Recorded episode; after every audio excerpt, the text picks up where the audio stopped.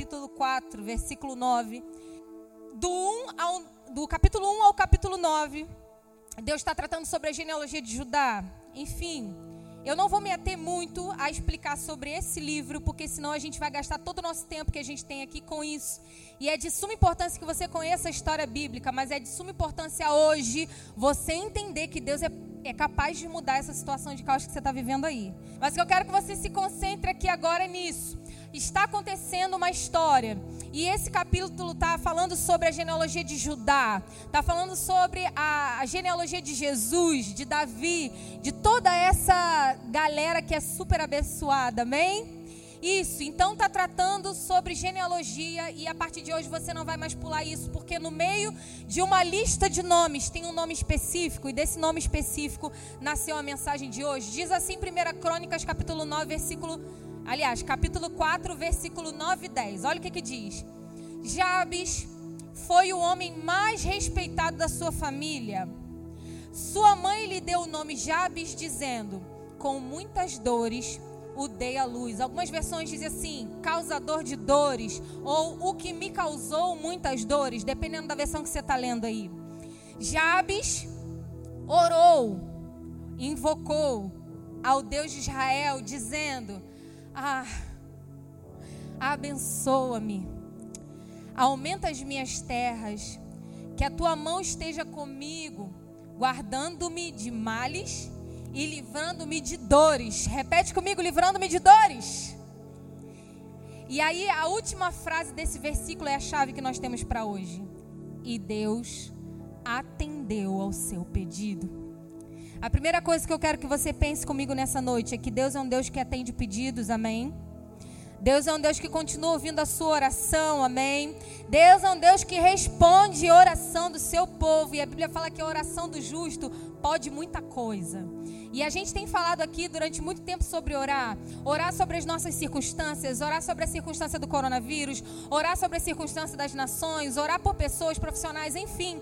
Mas você conhece o poder dessa oração e mais, você tem usado esse poder nesse tempo? Ou será que tem ficado somente nesse anúncio? Ore, ore, ore, ore. Sabe aquelas pessoas que olham para nós e falam seis horas? Pessoas seis horas. Você conhece gente seis horas? Seis horas por mim? Seis horas? seis horas por mim? E aí a gente se torna crente seis horas. A gente pede oração para todo mundo, mas na verdade a gente não ajoelha, a gente não dobra o nosso joelho para orar. A oração de todo mundo tem efeito, querido, inclusive o seu. A sua oração, a sua oração tem efeito. Não deixe de orar. Jabes orou e eu quero te explicar um pouco sobre a cultura desse povo, sobre o nome de Jabes. Na verdade, na cultura desse povo, na cultura de Israel, o nome significava muito.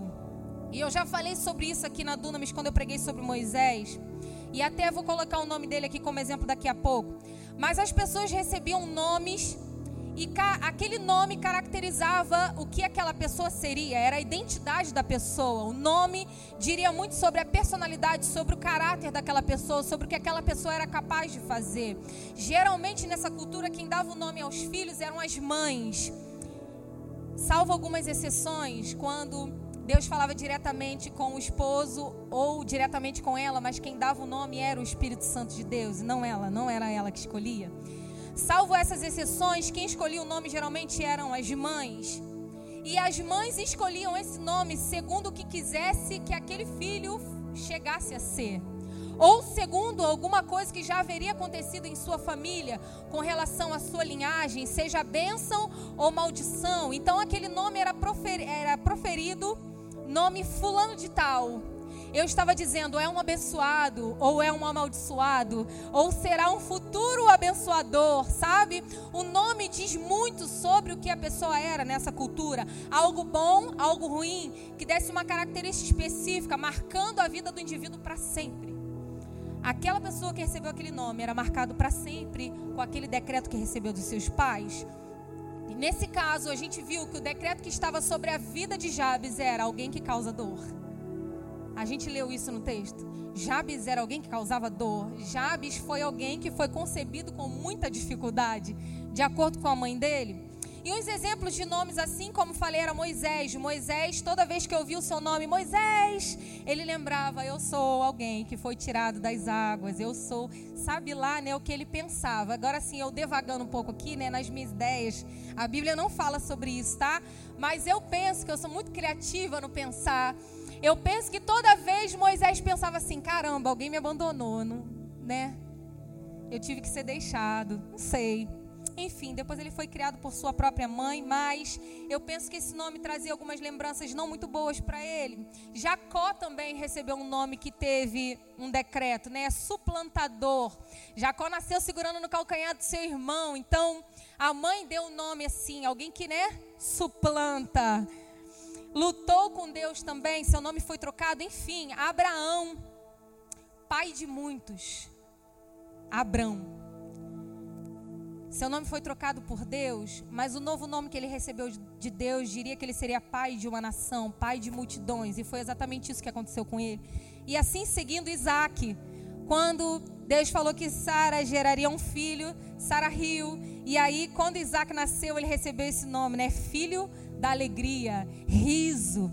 E aí Ismael, Deus ouve, enfim, temos muitos nomes na Bíblia que decretam a realidade sobre aquela pessoa. Então, a, o texto que a gente leu começa dizendo: Ele era um homem respeitadíssimo. E termina dizendo: Deus atendeu o seu pedido, mas entre uma coisa e outra tem um decreto, um causador de dor. Jabe saiu dessa realidade, desse decreto, para a realidade de alguém que era respeitadíssimo e para a realidade de alguém que era alguém que tinha suas orações atendidas, para alguém que era grande em terras, né? O que, que foi que Deus respondeu? O que, que Deus atendeu?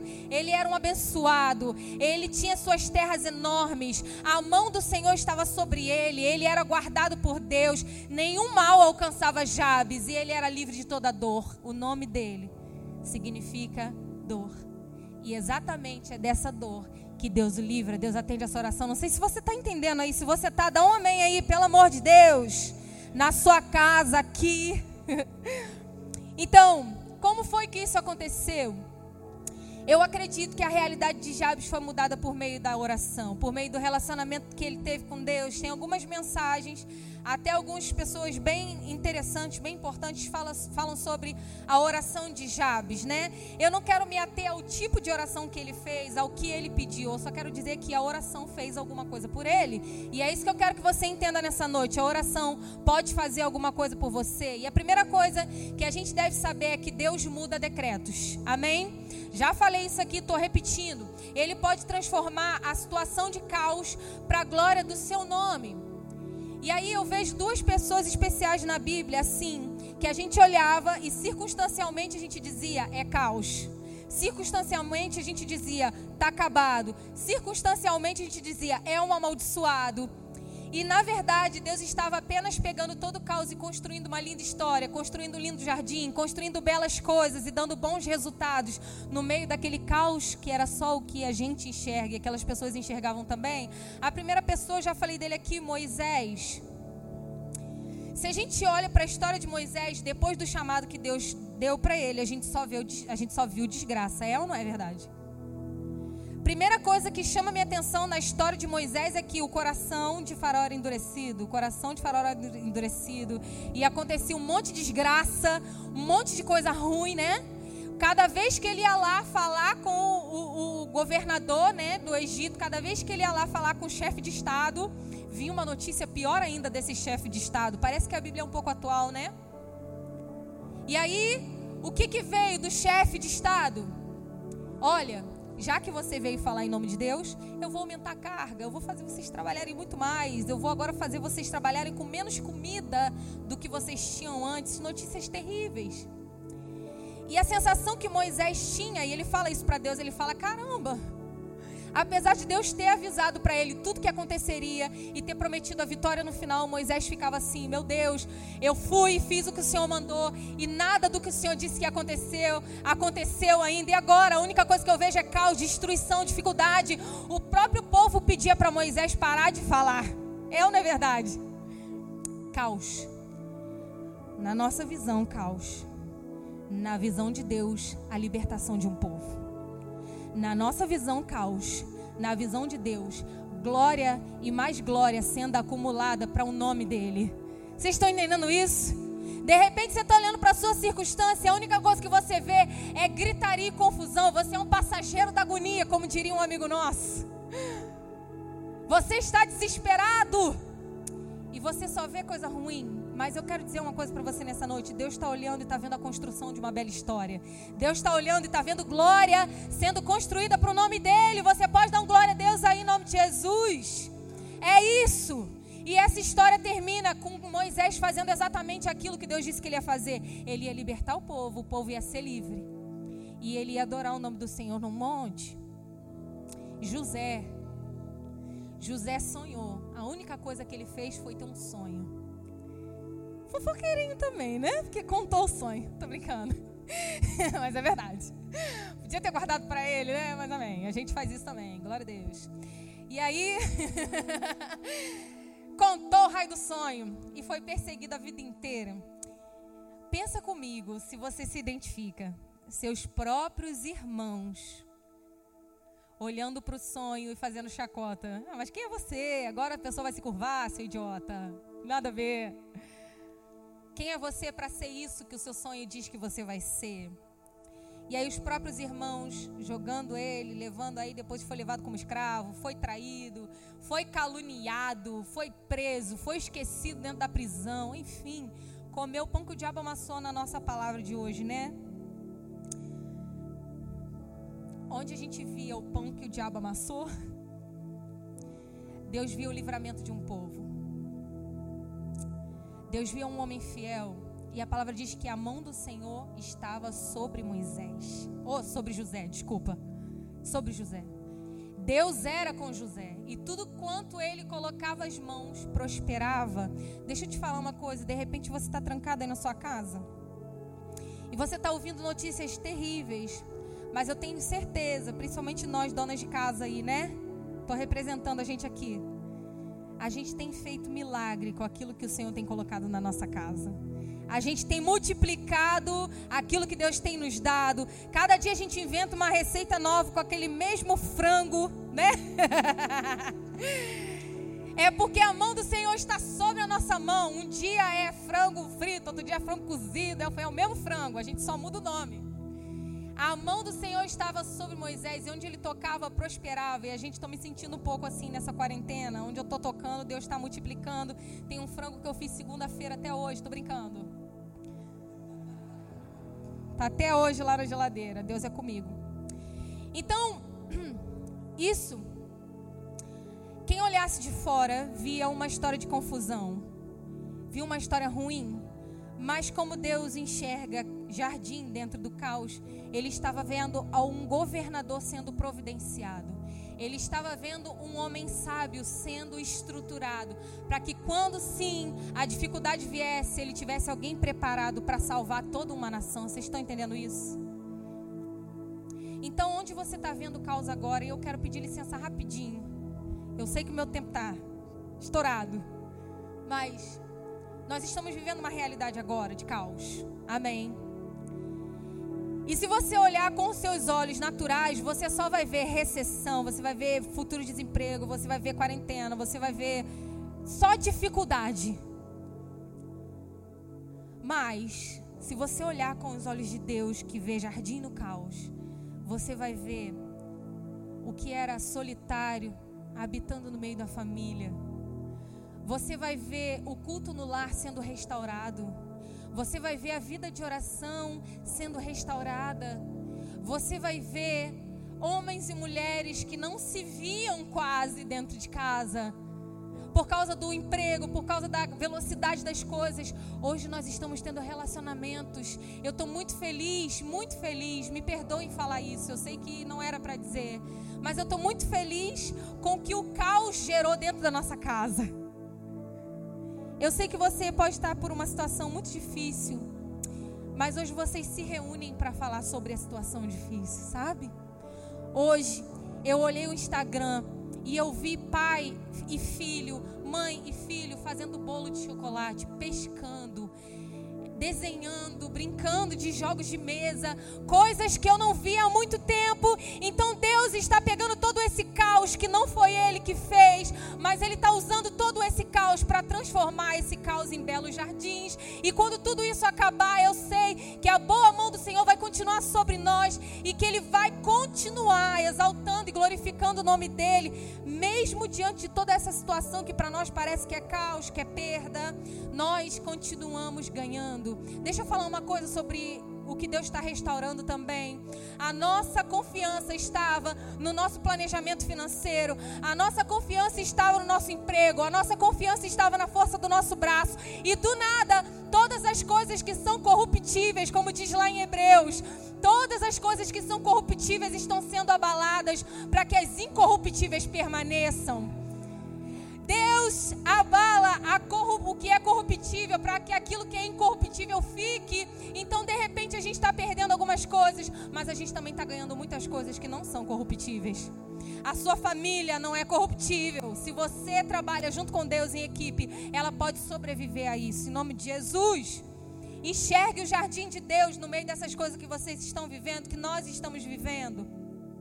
Estou triste por toda a situação, sim orando muito, incessantemente, todos os dias, mas feliz porque Deus foi capaz de escrever uma história nova no nosso meio através dessas coisas ruins que estão acontecendo. E dois, para acabar, prometo.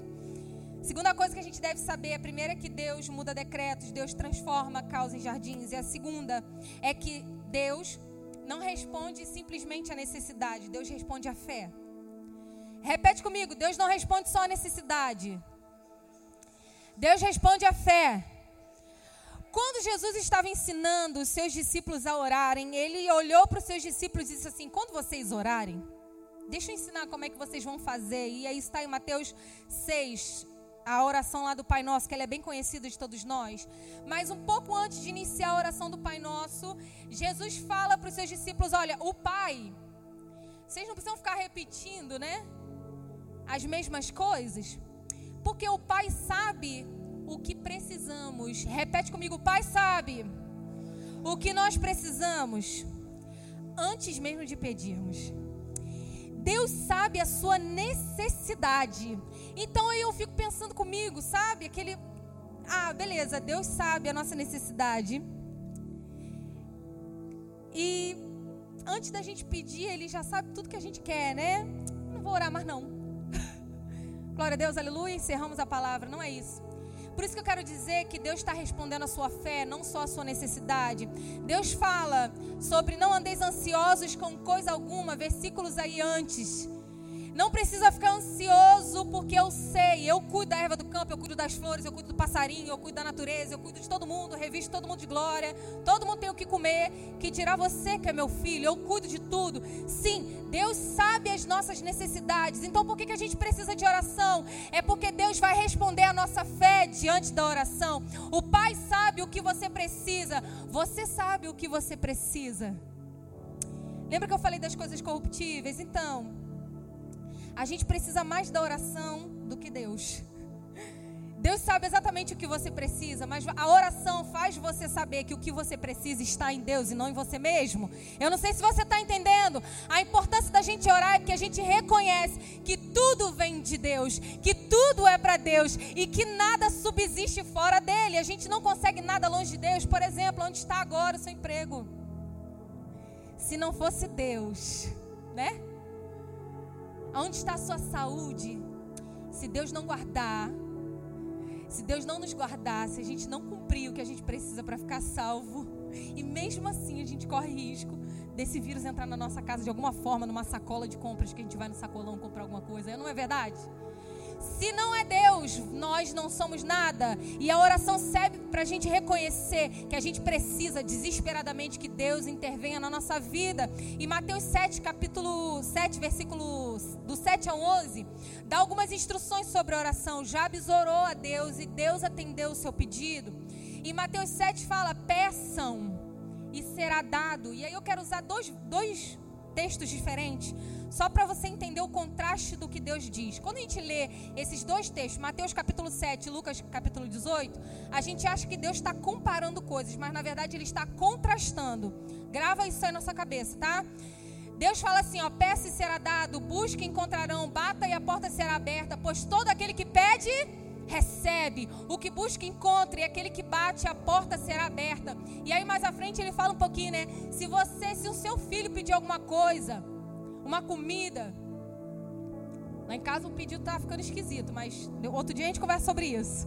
Se Deus te pede alguma coisa, para o seu suprimento, você vai dar algo totalmente diferente. Ele usando algumas analogias, né?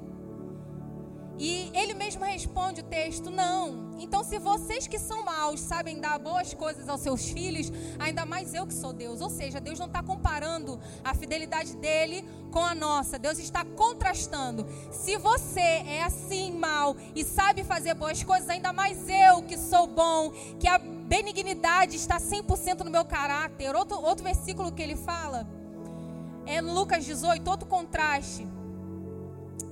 Ele está falando sobre a insistência de uma viúva que precisava de um julgamento. E ele fala de um juiz, né? Esse juiz estava meio sem vontade de ajudar essa viúva. E aí ele insiste, insiste, insiste. O princípio dessa parábola é Deus mostrar, né? Olha, olha o que, que diz o versículo 7. Acaso Deus não fará justiça aos seus escolhidos que clamam dia e noite? Peraí, se até um juiz que não está nem aí, ele está dando a mínima para a necessidade daquela viúva. Se pela insistência dela, ele respondeu, ainda mais vocês que são meus filhos fiéis, amados, queridos, prediletos, amém, Pastor Marlon? Romanos fala que Deus, ele foi capaz de abrir mão da sua maior preciosidade, que era o seu filho, por causa de mim e de você. O amor de Deus está demonstrado em todo o tempo em toda a Bíblia. João 3,16, Deus amou o mundo de tal maneira que deu. O amor de Deus é demonstrado para nós. Então ele fala: acaso Deus não fará justiça aos seus escolhidos que clamam dia e noite? Eu digo a vocês: ele lhes fará justiça e depressa. Contudo, o filho do homem encontrará fé na terra. E aí, para orar, a gente entende que a gente precisa de fé.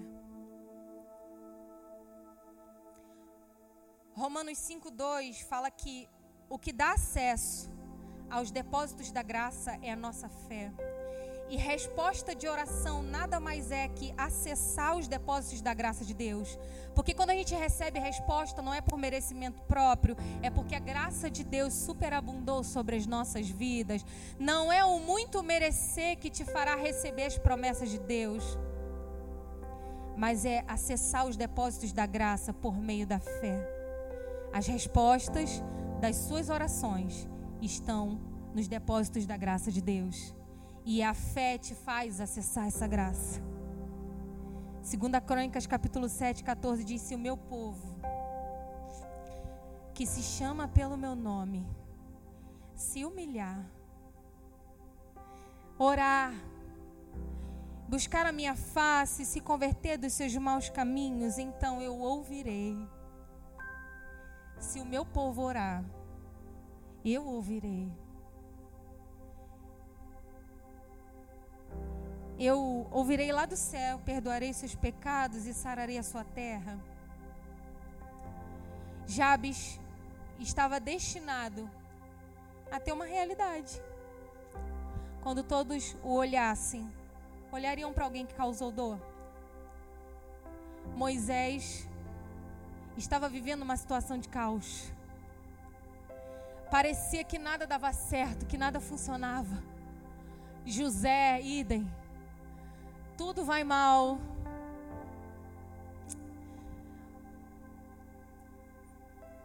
Mas há uma chave para virar essa circunstância. E essa chave é a oração.